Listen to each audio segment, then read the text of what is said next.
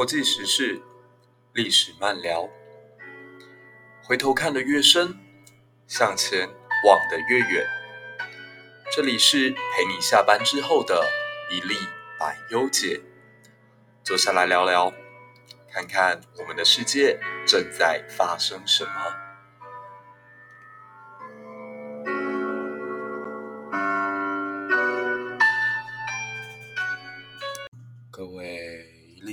粒百忧解的听众朋友，大家好，这里是一粒百忧解第七集，那也是这个节目开播以来遇到的第一个小周末。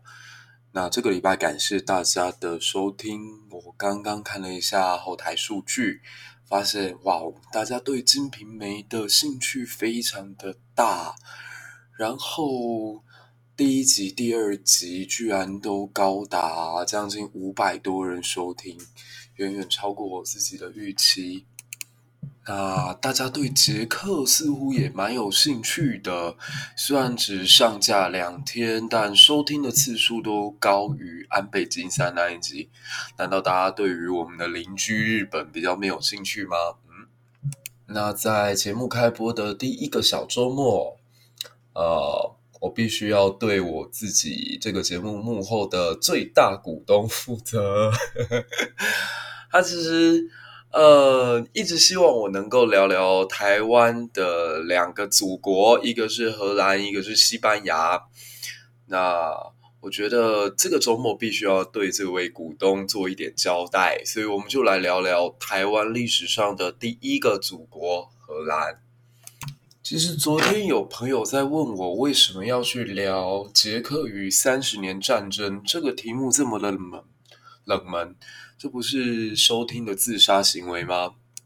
那我必须要说，其实我在铺一个梗，就是如果要聊荷兰、要聊西班牙的话，那必须得让大家对三十年战争有一个基本的认识。话说，一四五三年，自从君士坦丁堡沦陷以后，西欧的各个国家为了能够在东方新航道上面找到一个通往印度、前往中国做生意的道路，于是开启了新一轮的冒险。过去欧洲的海上贸易都被地中海上面的两个霸权国家所垄断，一个是威尼斯，则另外一个是热那亚。那非常有趣的是，这两个国家刚好就处于意大利的东与西，如果把意大利当成是欧洲的一只手臂，那在他们两个的一窝之处，就是热那亚与威尼斯。这两个国家长期与安纳托利亚半岛上面的国度保持极为复杂但是顺畅的沟通管道。所以，无论当地的政权是信奉伊斯兰教的鄂图曼土耳其，还是信奉东正教的拜占庭帝国，他们都有管道可以去进行疏通以及做贸易。但威尼斯人长期做生意下来的嘴脸，让西欧人觉得非常的不爽。毕竟，几乎所有的利益都被他们垄断。所以，大家可以去看看莎士比亚曾经有一个作品叫《威尼斯人》。它当中对于威尼斯商人以及犹太人丑恶的嘴脸有着非常浓墨重彩的描述。其实侧面反映的，也就是西欧人也好想要做生意发大财。具有讽刺意味的是，人们往往最讨厌的东西，就是自己最想变成的东西。所以西欧人似乎也想要寻找一条跟威尼斯、热那亚一样发财的管道。一四九三年，一位数学不及格，但是极具冒险精神的鲁舍哥伦布来到了西班牙。他对当时的伊莎贝拉女王提出，如果能够给他几艘船从西边出发，他一定能够找寻到通往东方的航线。毕竟，他认为地球是圆的。这边补充一个小小的知识点：其实地球是圆的这个想法，早在中世纪的时候就已经是大家心目中的公论。只是哥伦布存在极大的数学判断落差，他一直认为从西班牙出发通往印度大概只需要经过三千公里的航行，实际上他远远低估了美洲与太平洋的距离。一四九三年大概是西班牙历史上最光荣璀璨的一年。这一年，他们收复了纳达瓦城，从伊斯兰教徒的手上，终于把在伊比利半岛上面最后一块新月旗飘荡的土地收回，完成了长达六世纪的收复圣地运动。同年，西班牙王室又因为资助哥伦布出海航行成功，并且发现了美洲新大陆，因此从美洲获取大量的天然资源。最具象征的就是金属，贵金属。从纸面资料来看，一五零三年到一六六零年期间，西班牙总共从美洲获取一点八六万吨的白银以及两百吨重的黄金。这个数字大概占当时全球金属白银的总量百分之八十三。所以下次如果大家再看到中国网友们说明朝曾经一度占有全世界百分之六十以上的 GDP，基本上你就可以告诉他这是在胡扯。不过也正因为西班牙、葡萄牙获取大量的白银而没有地方消费，因此将目光投入在当时可以提供奢侈品的中国市场上。明末的商业能够这么发达，能够发展出像《金瓶梅》里头所描述的这么淫乱而奢侈的生活，与大航海不无关系。大家如果有机会去看看《金瓶梅》，还会发现西门庆特别喜欢吃胡椒、辣椒、玉米、马铃薯这些东西，其实都是从当时美洲运过来的。然而，获取资源的速度实在太快，让西班牙与葡萄牙等南欧人产生了一种幻觉，那就是他们可以透过不断的剥削殖民地，来让自己永远保持财富上的优势地位。这就叫做资源上的诅咒。他们慢慢的放弃辛苦的工作，他们慢慢的失去过去拥有的冒险精神。所以，如果今天你有机会到南欧，你会感觉这个地方的人好像特别的懒惰。往往一个人成功的原因跟失败的原因都是相同的。西班牙因为获取大量天然资源而成为了神圣罗马帝国顶上最荣耀的一颗钻石，甚至让哈布斯堡王朝成为欧洲有史以来最富有的王室。但衰败也就在眼前。由于国内长期享受天然资源带来的好处。因此，轻视手工业的发展，而大量的引进外来进口的产品，这加速了本国的轻工业衰落。西班牙国内没有人愿意双手沾满污泥、满脸都是汗渍，到工厂或者农田里面辛勤，而倾向以比较低廉的价格从法兰西、德意志、英格兰以及尼德兰地区进口廉价的商品。这让国内出现严重的通货膨胀问题，贫富差距加大，而西班牙也因为本国生产成本越来越高，又加强向海外采购，这形成了一个恶性循环。为了解决财政赤字的问题，以及兴起的英格兰一直对西班牙船队的虎视眈眈，西班牙决定采取杀鸡取卵的政策，就是加强对他治下土地的税收，特别是。北方的尼德兰低地地区，尼德兰地区的地理位置特别优越，它掌握着北海进入到大西洋的关隘，恰着北欧、西欧、东欧以及英国之间的联系，所以自古以来就是兵家必争之地。大家不要小瞧当时的北欧，北欧诸国当时是属于维京人统治的范围，维京人的文化一度影响到整个世界。世界，我们现在所熟知的 Wednesday、Friday 其实都来自于北欧的神明。Wednesday 指的是奥丁大帝，而 Friday 指的则是弗莱德烈。Thursday 则是更有名的雷神索尔。而尼德兰地区就是西欧的心脏地带与北欧的交界之处，自然而然的成为神圣罗马帝国哈布斯堡王朝心目中的钱袋子。既然是自己的钱包，那就尽量的掏钱吧。可荷兰。或者说，低地尼德兰地区的人民也不是傻子，在长期被剥削之后，他们终于在一五六八年，由荷兰省与泽兰这两个地方爆发起义，带领他们的是奥兰治亲王，沉默的威廉。这边特别讲一下奥兰治亲王哦，大家如果有在看世界杯足球赛的时候，应该会发现，荷兰这支足球队的制服居然没有蓝色、白色、红色，而是集体穿着橘色。很多人很好奇，为什么他们不穿荷兰国旗上面的三色，而是穿橘色呢？其实来源就在这里，因为他们的第一任几乎是国父地位的威廉先生，就是来自于奥兰治的亲王。Orange 指的就是橘色的意思。从一五六八年开始，荷兰开启了长达将近八十年的独立战争。并且在一五八一年的时候，大约在今天荷兰、比利时等地的七个低地行省联合起来，宣布自己要成立一个尼德兰七省共和国。所以大家如果有注意到去年的新闻，大概会看到荷兰这个国家已经正名叫尼德兰了。那为什么过去我们会称它为荷兰呢？是因为在这七个省当中，最大的城市最多的，我们最为熟记的，通通都在荷兰省，例如阿姆斯特丹。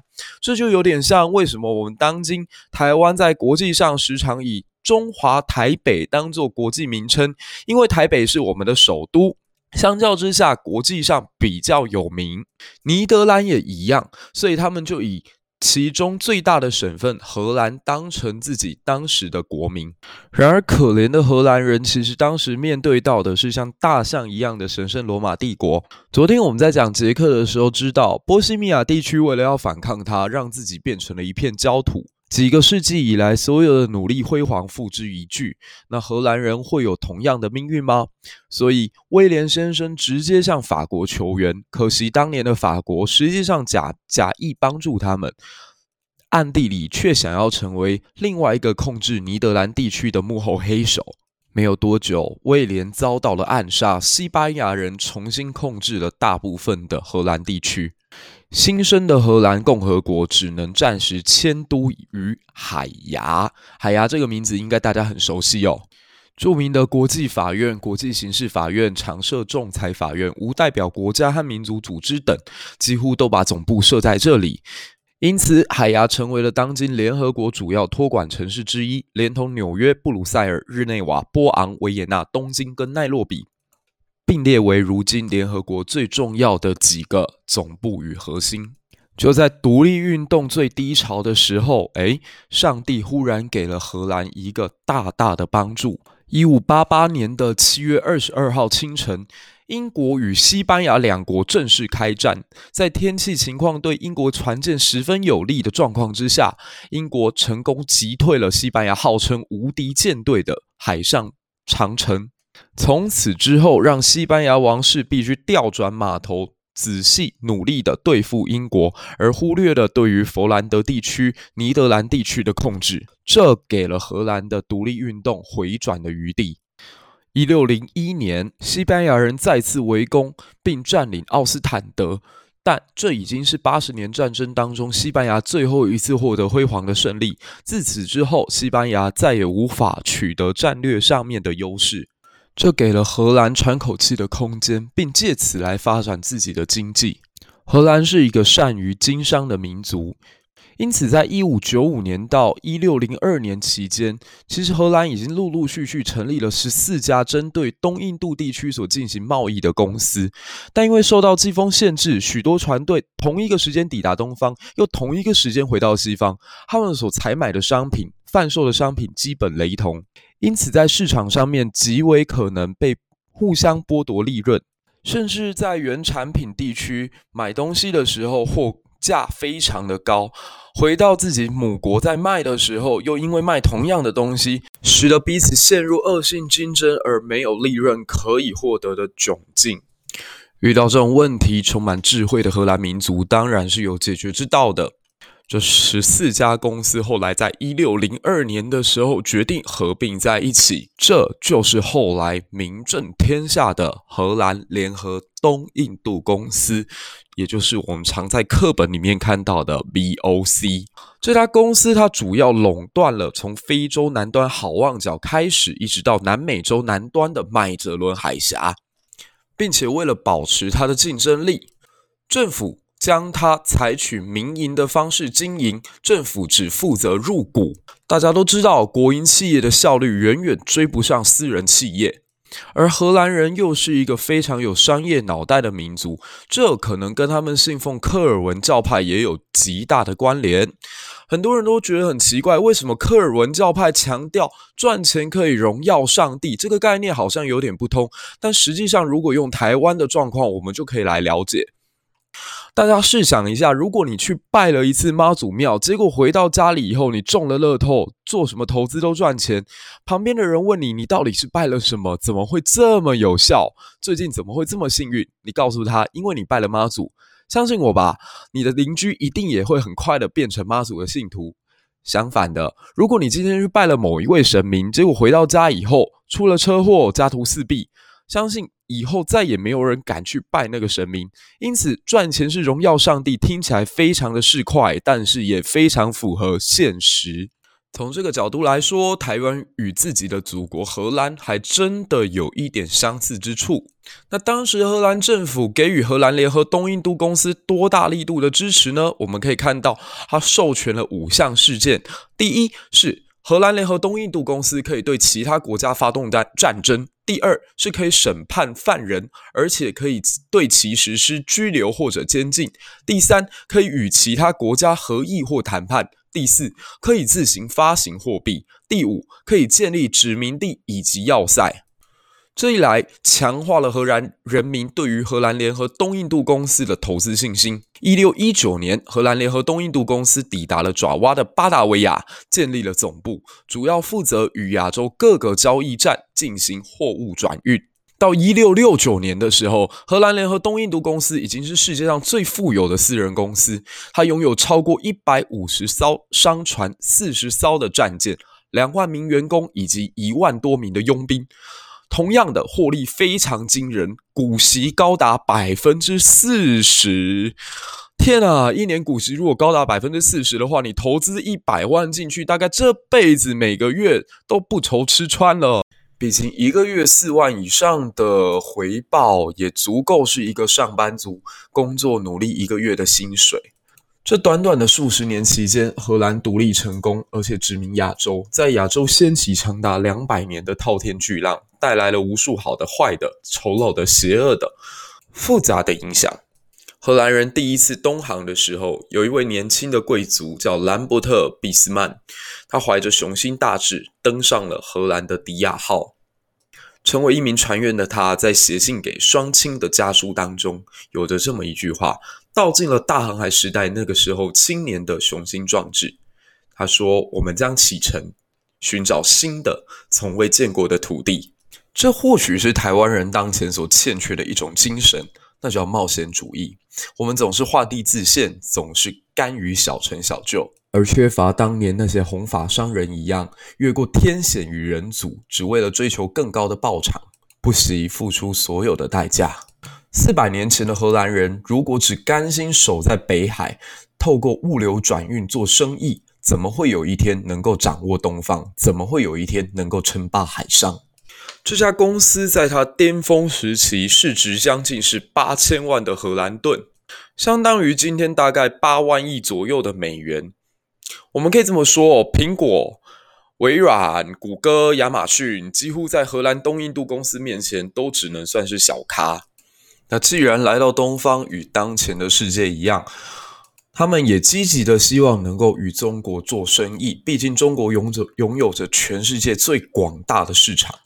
一六零二年，他们尝试着进攻澳门。可惜荷兰敌不过澳门的葡萄牙人，因此只好退兵，并且把目光焦点放到了澎湖。我们把镜头转到东方的明帝国来看一下。一六零二年，明万历三十年。众所周知的是，万历皇帝算是明朝历史上最懒惰的一位。在他当政的四十八年，有三十五年的期间，代政在后宫，完全不上班。朝廷被他搞得是乌烟瘴气，中央六个部会有五个地方人去楼空，号称叫千山鸟飞绝，万径人踪灭。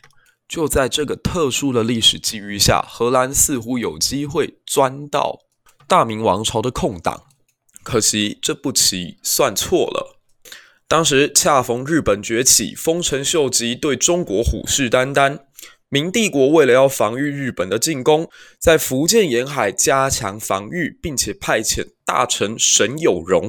这个沈有容就算是大家的熟人了，因为从以前国中、国小在看历史课本的时候，就曾经听过他。他到了澎湖之后，命令荷兰人必须得离开，因此直到今天的澎湖马公都还留下沈有容欲退红毛翻碑。一六零二年的时候，有许多倭寇响应丰臣秀吉，因此入侵东南沿海，洗劫了广东、福建、浙江等地，然后流到今天的台湾来。沈有容为了要消灭倭寇，于是出其不意、攻其不备，带二十四艘军舰就渡海潜到台湾，最终大破倭寇。可是如果你看他的战绩，你会觉得有点可笑，因为最最终只斩首十五级。夺回被掳男女三百七十余人，也是在这个时候，他军中的臣弟根据台湾当时原住民的风土民情，写下了《东番记》一文。沈有容前后在台湾待了二十多天，就回到大陆去。万历三十二年七月十二日，荷兰人韦麻郎再次出击，趁明军在撤防之际呢，偷偷进入澎湖。三个月后，沈有容率领军队抵达澎湖，与荷兰人进行交涉。沈有容向荷兰将领韦马郎表示，明朝不允许荷兰人在澎湖通商的决心。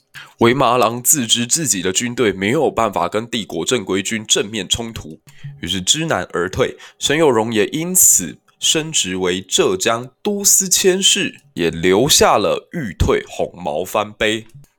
但荷兰人并没有死心。一六二二年，荷兰东印度公司的武装舰队再次占领澎湖为据点，而且这次比起二十年前，他们是有决心多了，带来了七艘军舰以及战士九百多人，设立了一个碉堡，还封锁漳州的出海口，让明朝海军无法出动。但我们必须得说，这一次虽然显得非常有决心，但也是无奈之举。他们一开始的进攻目标仍然是澳门，只是最后又打不过葡萄牙与西班牙的联军，所以只好转到澎湖来，重新要再面对那个死板不化的古老明帝国。一六二四年，明帝国的福建巡抚走马换人，俗话说“新官上任三把火”，这位新上任的南居易为了要展现自己与前任的不同，所以决定要拿荷兰人开刀。他打算硬逼荷兰人退出澎湖，并且派兵包围了荷兰人所建筑的城堡丰贵伟城。双方进行了长达八个月的激战。这边稍微说一下，为什么荷兰明明在人数非常劣势的状况之下，可以抵挡明朝这么久？主要是因为他们当时新建的城堡属于文艺复兴式的新型冷堡，这种城堡的。格局大概是六边形到八边形，所以在进行防御的时候，可以说火力毫无死角，可以面对四面八方涌来的敌军进行全方面的扫射。这种城堡充分展现它的防守优势，以至于到了一六六一年的时候，郑成功包围热兰遮城也久攻不下。明帝国为了展现夺回澎湖的决心，一口气把人数从四千兵员调整到一万。双方僵持的局面被另外一个大海盗所打破。这个大海盗就跟台湾历史有千丝万缕关系了。他的名字叫李旦。李旦当时在日本、韩国、台湾，甚至是东南亚都有自己的经商据点，可以说是话最会讲的一个大商人。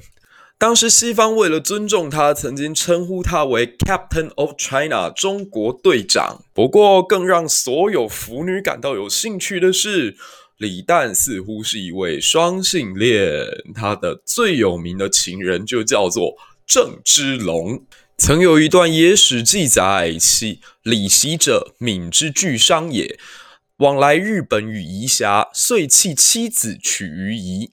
之龙年少姣好，以龙阳视之，就是在讲李旦曾经是福建地区的大商人，跟日本人之间的关系可以说是眉来眼去。后来弃妻弃子，娶了一个日本女孩，然后又看上了郑芝龙漂亮的脸蛋，因此与他保持长时间的同性恋关系。这边小小八卦一下，有一种说法认为，颜思齐与郑芝龙同时都是李诞的男宠，而且这两个人也后来发展出了一段竞争关系。只是颜思齐死的比较早，所以后来这支大海商部队就被郑芝龙继承下来。在李旦的这次出面干涉之下，荷兰与明帝国终于达成了协议，那就是撤出澎湖，但他们可以抵达当时不属于明帝国的范围之内的台湾岛。这边我们引用中央研究院院士杜正胜跟曹永和的研究，他们认为明朝虽然实施海禁，但台湾不止明朝不管，甚至也不属于任何国家管辖，所以走私船当时就已经在澎湖、安平。基隆淡水汇合明朝、日本、西班牙、葡萄牙与荷兰的商船。那根据荷兰人的史料指出，当时东印度公司指挥官莱尔森曾于一六二二年到福州谈判。那明朝官员为了劝诱他们撤出澎湖，建议他们可以到澎湖以东一座不属于明朝的岛屿，这指的就是台湾。甚至当时明朝的官员还向这位莱尔森说：“如果你不知道大员怎么去，我们派船带你去。”那这段史料很显见的，明朝福建官员知道台湾，但不把台湾当成自己的属地。那当然喽，刚刚我们讲到了，早在一六零二年的时候，申有荣跟陈帝就已经到达过台湾岛。就在这样的状况之下，荷兰的新任长官宋克在一六二四年拆除了澎湖城堡的建材，并且搭乘热兰遮城商船来到大员上岸。宋克成为了荷兰建立台湾政权的首任长官，他也在大员建立热兰遮城。这边有一个小小的点可以跟大家提示：刚刚我们有提到，荷兰人在进行独立战争的一开始是从泽兰省进行独立运动的。这个泽兰 Zeeland 就是后来建立在我们台湾岛上热兰遮城的由来 Zeelandia。更有趣的是，一六四二年，也就是十八年后，荷兰人的探险队伍到达了南半球，发现纽西兰这块土地，就叫它 New Zealand。荷兰的泽兰，台湾的热兰遮，南半球的纽西兰，其实名字都来自于同一个地方。有趣的是，一六二四年的同时，荷兰人在西方大洋上找到了一个城堡，并将它命名为新阿姆斯特丹。后来又被英国人夺走。由于那群英国人的来源是英国的约克镇，因此称呼那个地方叫新约克，就是今天的纽约。所以，纽约与台南可以说是同时被纳入了世界的经贸版图当中，但经过了四百年，纽约发展成了世界最大的金融中心。台南，嗯，很棒，它也是一个非常典雅的古都。同时，在日本发生了一件改变后来东亚格局的大事，有一个小孩呱呱坠地，他的父亲叫郑芝龙，这个孩子的名字叫郑成功。谁也没有想到，这位一六二四年出生的郑成功与一六二四年登陆。台湾的荷兰人居然在三十九年之后发生了命运的纠葛。以上就是这一期的以利百忧解，我们聊了聊我们台湾历史上的第一个祖国荷兰是怎么发动独立的，也聊了聊荷兰人是如何建立东印度公司，又是如何来到台湾。还想要知道更多荷兰与台湾之间发展的千丝万缕的关系，以及不为人知的故事，那么就静待下一集《祖国荷兰》第二集。谢谢大家收听，祝大家有个快乐的周末。那周末呢，我就不会再更新了。希望透过这两天的休息，也让自己充充电，想想下个礼拜应该要如何调整我们节目的方向。希望下次再见，拜拜。